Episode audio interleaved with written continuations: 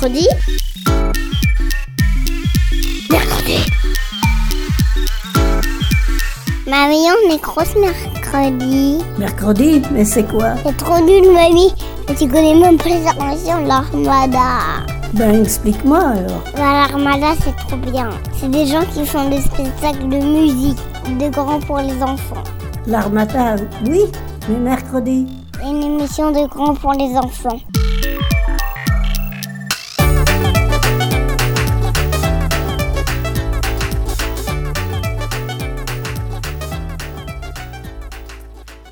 Salut à tous et bienvenue dans Mercredi. Aujourd'hui, je suis en compagnie de Justine. Salut Eh bien, salut à tous euh, et on part avec Justine en Asie pour une sélection de musique asiatique.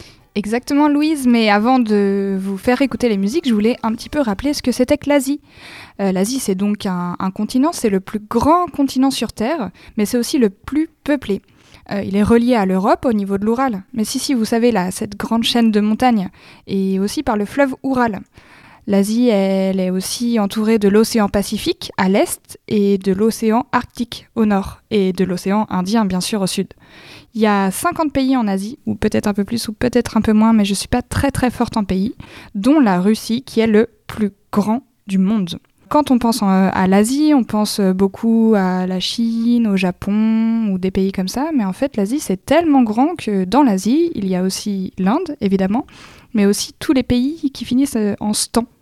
Ouzbékistan, Kazakhstan, t'en connais d'autres Louise? Tadjikistan Exact. Vraiment, euh, c'est. Et on pense aussi. euh, il y a certains pays où on a l'impression que c'est encore en Afrique, mais c'est déjà en Asie. Je pense par exemple au Liban. On écoutera une musique qui vient du Liban peut-être tout à l'heure? Oui. Euh, voilà, donc le Liban euh, fait aussi partie du continent asiatique. Euh, ça, c'était un petit peu pour la géographie. Pour ce qui est de la population, il y a vraiment beaucoup, beaucoup d'habitants en Asie, parce que l'Asie représente à peu près 60% de la population mondiale. Donc c'est quand même, euh, c'est quand même beaucoup. Et en Asie, il y a aussi des paysages très très différents, euh, parce qu'on va parler de l'Asie froide avec euh, la Sibérie ou la taïga de la, Sibérie. Euh, il y a aussi beaucoup de chaînes de montagnes, mais il y a aussi toute une partie très sèche avec le désert de Gobi en Mongolie par exemple, ou l'Afghanistan qui fait partie aussi de l'Asie on imagine plutôt des pays, des paysages très très secs. Il y a aussi le désert de la péninsule euh, arabique qui fait euh, partie de l'Asie et le désert du, du Tar au Pakistan. Euh, quand on pense à l'Asie au niveau climat, on pense aussi à des saisons qui sont très différentes. On va avoir des saisons très sèches et la saison des moussons, avec des inondations bah, dont on a déjà entendu parler ou déjà vu aux informations. Euh, et du coup, ces moussons-là, il pleut beaucoup, mais ça permet aussi euh, d'avoir une culture du riz, par exemple, qui demande, euh, beaucoup d'eau. Je voulais aussi vous parler des animaux, parce qu'il y a des mammifères en Asie qui sont très très nombreux et, et on les voit quand même pas trop vers chez nous. Le tigre, la panthère des neiges, la panthère nébuleuse, le panda, évidemment. Panda géant, panda roux. Le tarsier, qui est un espèce de petit singe avec des grands grands yeux, vraiment très très grands. Euh, L'éléphant d'Asie. D'ailleurs, il y a deux types d'éléphants. Est-ce que tu sais faire la différence, Louise? C'est une histoire de défense. alors, c'est pas une histoire de défense, mais ça aurait pu. Euh, effectivement, c'est plutôt une histoire d'oreilles. Il y a un éléphant avec des grandes oreilles, un éléphant avec des petites oreilles. Éléphant d'Asie et éléphant d'Inde. Rhinocéros, pangolin, euh, le yak, le buffle, l'ours, et bien sûr euh, énormément de singes, pas mal de serpents, mais ça, j'en parle pas trop parce que j'aime pas. Voilà, vous savez un petit peu, euh, j'ai fait le tour. Bah, évidemment, il reste encore beaucoup d'animaux et beaucoup de choses à dire sur l'Asie. Euh, mais je vais m'arrêter là pour l'instant parce que nous, ce qu'on veut aujourd'hui, c'est écouter de la musique. Et du coup, ce que je vous propose euh, maintenant, c'est d'écouter une première musique qui nous vient du Japon, qui s'appelle Arashi no Yoru no Serenade de Shizuka Kudo.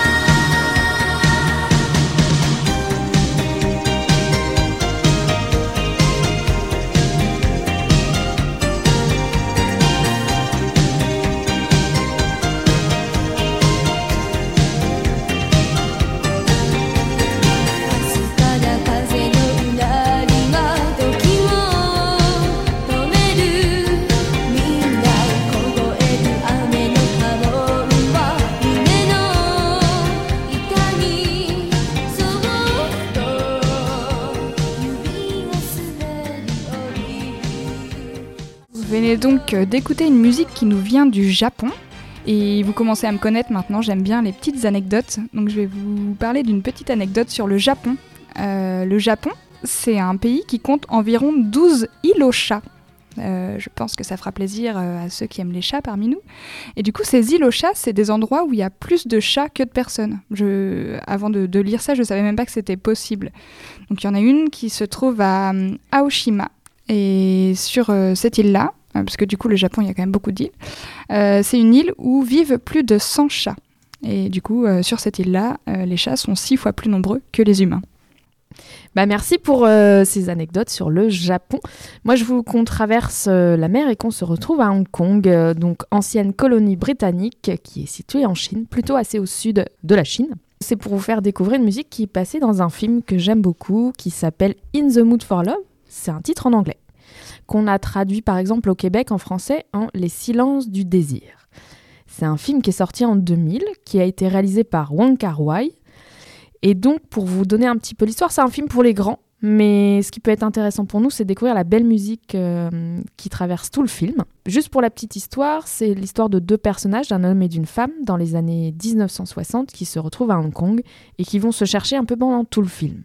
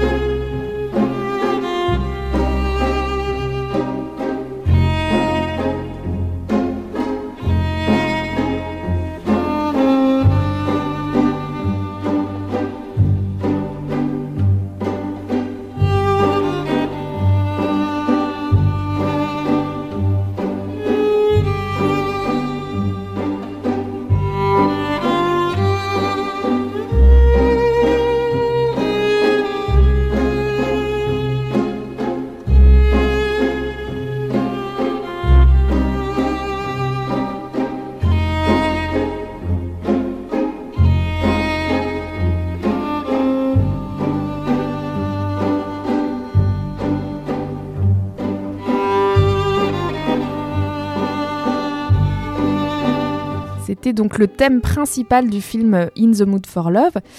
Restons à Hong Kong pour découvrir toujours le cinéma asiatique avec des histoires que vous pouvez regarder, vous, enfants, qui sont des enquêtes policières, un petit peu fantastiques aussi.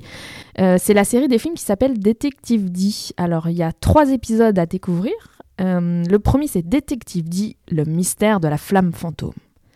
Nous sommes en Chine en l'an 690. Pour la première fois dans l'histoire, une femme accède au pouvoir, mais son sacre est menacé par de mystérieuses disparitions. Un homme sorti des prisons impériales est alors chargé de protéger le royaume. C'est Détective D. Détective D qu'on retrouve dans l'épisode 2, intitulé La légende du dragon des mers. L'impératrice Wu, que nous connaissons déjà, règne sur la dynastie Tang aux côtés de l'empereur Gaozong. Elle envoie sa flotte vers l'empire Baiki afin de soutenir cet allié de longue date, envahi par le belliqueux empire Bouillot. Mais juste après leur départ, les navires sont attaqués par une mystérieuse et gigantesque créature surgie du fond des mers. Détective D est donc là pour découvrir ce nouveau mystère. Dernier épisode de cette série, Détective D et la légende des rois célestes. Pour la petite histoire, une vague de crimes perpétrés par des guerriers masqués terrifie l'empire de la dynastie des Tang. Alors que l'impératrice Wu est placée sous protection, le détective Di part sur les traces de ces mystérieux criminels.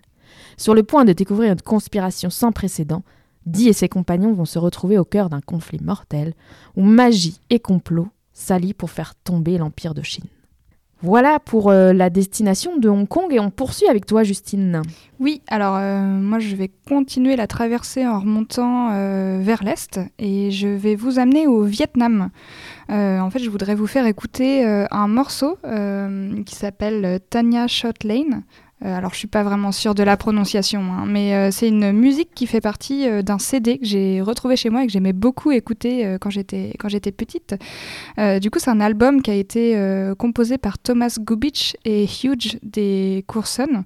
Et en fait, c'est un, CD qui est dédié à l'enfance, qui s'appelle Songs of Innocence, et en fait qui, qui, se présente comme une série de dialogues musicaux avec des, des, compositions qui sont empreintes de différentes cultures. D'ailleurs, là, je vous, je vous parle du Vietnam, mais vous allez peut-être reconnaître d'autres influences. Et le tout est mêlé avec des voix euh, d'enfants euh, qui reprennent des, chants euh, traditionnels. Du coup, là, je vous laisse écouter une de mes musiques préférées de ce CD et j'espère que, comme moi, vous allez être séduit par la beauté de ce chant.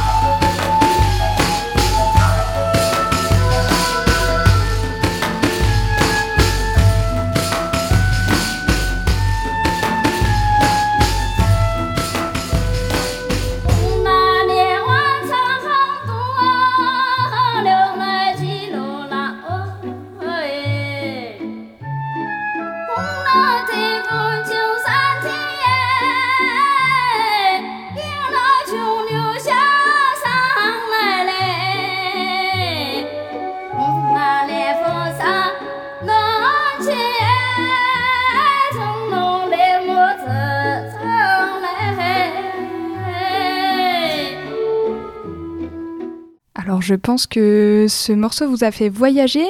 Ce qui est assez intéressant dans ce morceau-là, je ne sais pas si vous avez remarqué, euh, c'est que vraiment ça mélange euh, des, instruments qu'on a l'habitude d'entendre. Vous avez peut-être entendu euh, un, orchestre à cordes derrière, ça, c'est des choses qu'on a plutôt l'habitude d'entendre, mais avec des, des, instruments traditionnels. Et je voulais vous donner deux, trois instruments traditionnels du Vietnam. Euh, donc il va y avoir par exemple le danko, euh, voilà, avec un son euh, clair et doux qui est un peu proche du, chant. il va aussi y avoir la flûte de bambou. là, on, a assez de facilité à se l'imaginer. mais on, va aussi avoir des, des instruments qu'on n'a vraiment jamais vus, la monocorde ou dan bao, qui est un instrument qui est très populaire dans les orchestres vietnamiens.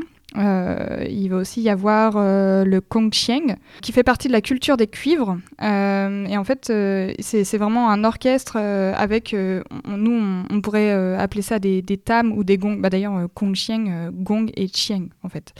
Il y a aussi le Ken, qui est une flûte. Et si jamais vous voulez aller regarder, ça s'écrit K-H E-N. Et en fait, c'est rigolo parce que c'est une flûte, on, dirait un petit peu une, cornemuse de comment est-ce qu'elle est faite. Voilà, mais, mais c'est vraiment une flûte euh, traditionnelle vietnamienne. Euh, on va aussi avoir un instrument euh, que j'avais jamais vu, c'est le danda, qui est en fait un instrument qui est fait avec des pierres. Donc c'est un instrument qui fait partie de la famille des percussions. mais du coup, c'est un peu comme un piano, mais qui est composé avec des barres de pierre de, de taille et de longueur différentes et d'épaisseur différentes. Du coup, ça fait des notes différentes. Avant de continuer le voyage, j'avais une petite anecdote, non pas sur le Vietnam, mais sur la Thaïlande. Alors j'espère que vous n'êtes pas en train de manger parce que en tout cas, moi, ça m'a, ça m'a un peu coupé l'appétit, mais je trouvais ça assez fascinant. Euh, la Thaïlande, c'est le pays euh, où il y a un mets, euh, délicat ou pas, qui est fait entièrement à partir de salive. Euh, ça s'appelle les nids d'hirondelles. Et en fait, ils sont fabriqués à partir de la salive euh, du mâle de l'hirondelle. Et ils ont euh, une saveur salée et saumâtre. Et en fait, ça fait partie des mets les plus chers et les plus recherchés du monde. Et du coup, les habitants de, la région qui, accueillent les nids de ces, hirondelles, ils, eh ben, ils, vont les recueillir, mais c'est assez compliqué de le faire. Et comme c'est un peu compliqué et un peu dangereux, bah forcément, ça devient cher. Et en plus de ça, la préparation pour cuisiner ces nids est très longue. Euh, mais en fait, euh, ils les consomment quand même parce qu'il y a des. Hum, apparemment, ça serait bon pour la santé.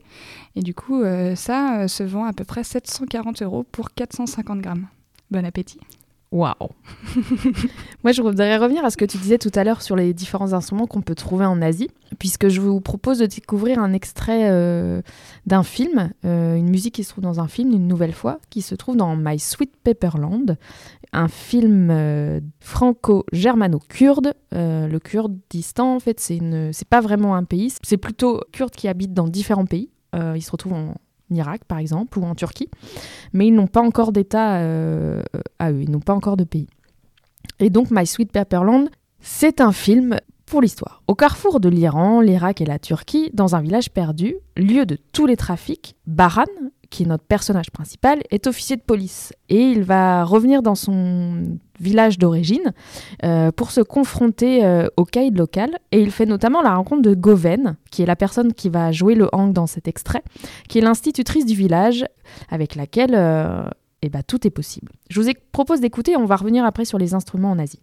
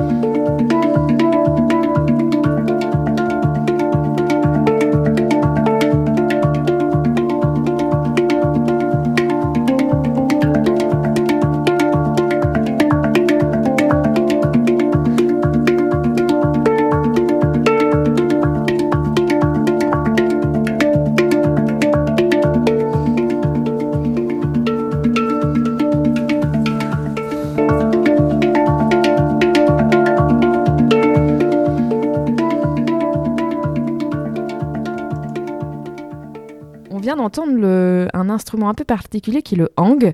Euh, c'est un instrument qui, par contre, à l'inverse de ce qu'on dit depuis euh, tout à l'heure dans cette émission, qui a été inventé en Suisse, donc en Europe. Mais par contre, je voulais revenir un petit peu quand même sur la particularité du hang. Euh, donc ça a été inventé à Berne dans les années 1970, mais il est dit que cette création est inspirée de nombreux instruments de percussion venant de différents pays et cultures musicales du monde, comme le gong, le gamelan, le gatam, le tambour, la cloche ou la scie musicale. Et donc pour la petite info, euh, le gong, ça vient d'Asie, le gamelan, ça vient de Java ou de Bali. Et le Gatam, ça vient euh, d'Inde. Donc on voit bien que le Suisse qui a créé le hang était tellement inspiré par l'Asie euh, qu'il en a créé un nouvel instrument. Et voilà, c'était à redécouvrir dans le film euh, donc My Sweet Pepperland. Et si je peux rajouter quelque chose aussi sur cet instrument, euh, si vous avez l'occasion de, d'en jouer, c'est vraiment très très agréable parce qu'il faut presque effleurer euh, cet instrument pour qu'il sonne. Et en fait, pour avoir une gamme complète comme nous on la connaît, de Ré, Mi, Fa, Sol, il, faudrait avoir trois hangs différents parce que euh, sur un seul angle, je ne sais plus combien il y a de notes, mais, mais peut-être euh, quatre. Et c'est aussi, euh, en mon sens, ce qui lui donne des sonorités asiatiques, c'est que les notes qui sont choisies pour aller ensemble sur un seul angle sont dans les modes asiatiques. Du coup, voilà, tout ça se rassemble. Trop chouette. Tu souhaitais retourner au Japon de nouveau, Justine, où tu vas aussi parler d'un film qui s'appelle Nausicaa. C'est ça, Nausicaa de la, de la vallée du vent. Euh, en fait, je me suis dit que ça serait sympa de, commencer par le Japon et finir par le Japon. Euh, du coup, Nausicaa, euh, c'est un, film qui fait partie des studios Ghibli, qui a été réalisé par Hayao Miyazaki. Et en fait, c'est un film qui parle, bah, après, comme beaucoup dans les films de Miyazaki, qui parle de, la planète, de la nature, du rapport de l'homme à la nature, mais aussi de la place des femmes dans le monde et, euh, et comment est-ce que euh, une femme peut euh, maintenir l'ordre et faire en sorte que l'ordre soit en accord avec la nature? C'est vraiment un très très beau film. Je l'ai revu il y a quelques mois, qui a vraiment très très bien vieilli et qui est assez mine de rien contemplatif, même s'il y a des, des passages qui sont un petit peu tristes. Et là, le, le- le- la chanson que, que je vous ai choisie, elle a été composée par Joe Hisaishi. Et euh, je vais vous demander de prêter l'oreille parce que vous allez peut-être reconnaître que la musique ressemble à, un morceau de musique classique euh, que je vous ferai écouter euh, après. Mais en fait, le, compositeur Joe Hisaishi s'est euh, librement inspiré euh, de, cette musique-là classique pour retranscrire un moment fort dans le film. Donc je vous mets juste le, contexte. Euh, c'est une musique qui se passe à, la scène finale où en fait Nausicaa vient d'être euh, d'être renversée par les omus euh, qui sont euh, des, des- bestioles euh, qui, qui se sentent en danger et l'idée de Nausicaa c'est de faire en sorte que que les insectes et les humains vivent ensemble, mais évidemment les omus n'ont pas tout à fait compris. Et du coup, guidés par leur colère presque aveugle, ils ont renversé Nausicaa et on, la découvre presque morte euh, au centre de, ces insectes euh, gigantesques. Mais euh, comme elle a un bon fond, ces insectes-là vont alors la, porter vers les cieux grâce à, des tentacules qu'ils ont un peu, gigantesques. Et ils vont venir comme sonder son esprit. Et, là, c'est à ce moment-là qu'on entend cette très belle musique que je vous laisse écouter maintenant.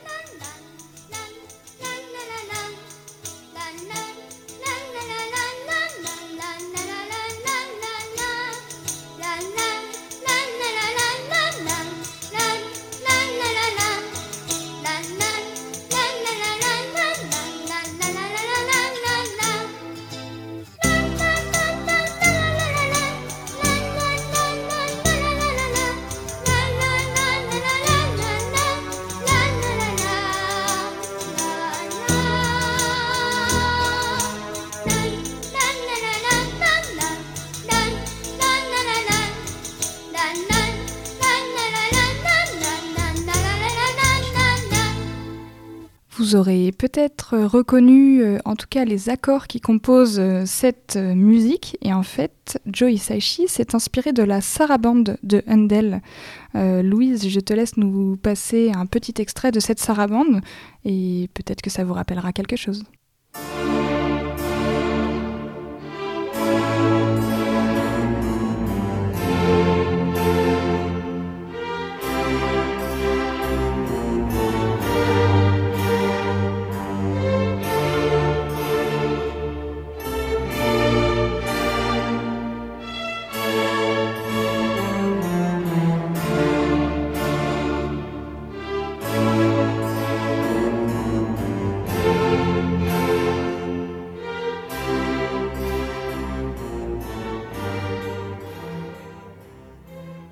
Vous avez peut-être reconnu euh, les différents accords euh, de, de qui ont été repris par Joe Hisaishi. Euh, cette musique universellement connue qui semble presque accompagner la princesse Nausicaa pour sa marche funèbre, mais rassurez-vous, tout se finit bien. Je vous invite donc vraiment à aller découvrir ce chef-d'œuvre de euh, Hayao Miyazaki, Nausicaa de la vallée du vent. Nous allons poursuivre notre voyage. Louise, tu nous emmènes au Liban. Voilà, je retourne euh, au Proche et Moyen-Orient pour vous faire découvrir une chanteuse que j'aime beaucoup qui s'appelle euh, Yasmine Hamdan. Elle est en duo avec euh, Ratso. On écoute tout de suite I Want Everything.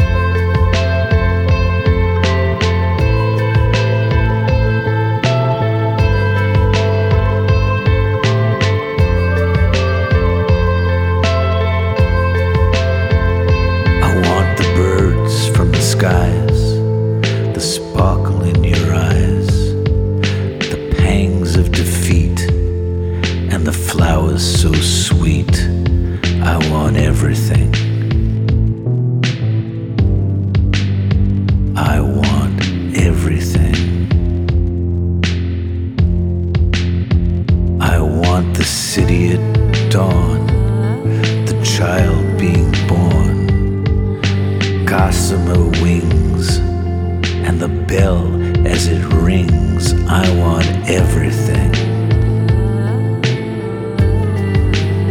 I want everything. Voilà, c'était une musique du Liban pour terminer cette émission. Musique que j'ai découvert à Berlin. Voilà, toutes les musiques du monde sont partout et pour tous. Et à bientôt dans mercredi. À bientôt. Mercredi. Mercredi. Mercredi. Mercredi. Mercredi. Mercredi